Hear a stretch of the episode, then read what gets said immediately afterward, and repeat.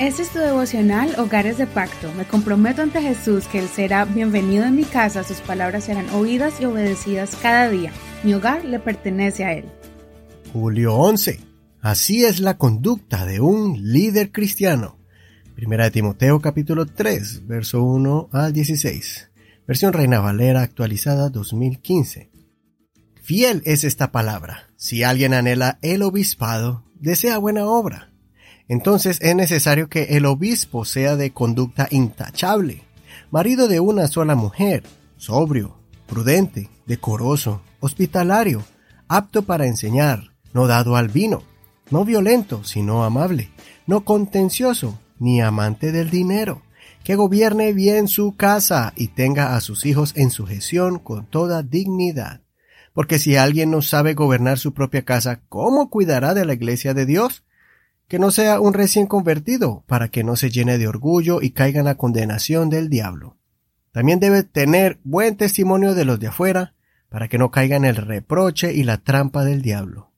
Asimismo, los diáconos deben ser dignos de respeto, sin doblez de lengua, no dados a mucho vino, ni amantes de ganancias deshonestas, que mantengan el misterio de la fe con limpia conciencia. Que estos sean probados primero, y que después sirvan como diáconos si es que son hallados irreprensibles. Las mujeres asimismo deben ser dignas de respeto, no calumniadoras, sobrias, fieles en todo.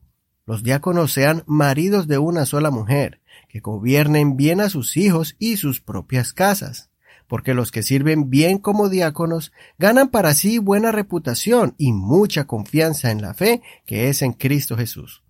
Te escribo esto esperando ir a verte pronto, para que si me retardo, sepas cómo te conviene conducirte en la casa de Dios, que es la iglesia del Dios vivo, columna y fundamento de la verdad.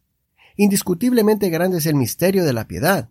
Él fue manifestado en carne, justificado por el Espíritu, visto por los ángeles, proclamado entre las naciones, creído en el mundo y recibido arriba en gloria. Este capítulo es muy importante para la iglesia de hoy porque el apóstol da una lista detallada de las cualidades que debe tener un cristiano, especialmente el que quiere servir como líder en la iglesia.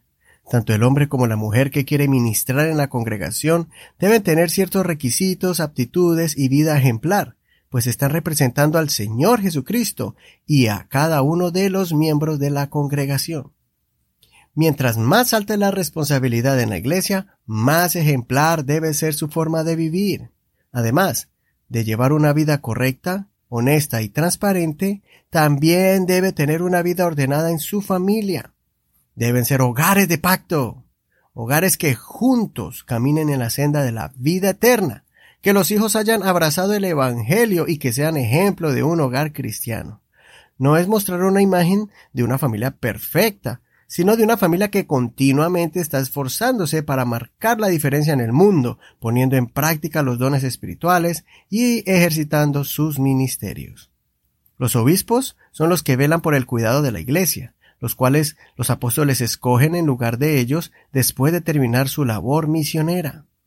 Los diáconos son los que ministran en diferentes áreas de la congregación, apoyan fuertemente la labor del pastor y son sus colaboradores inmediatos en la iglesia local.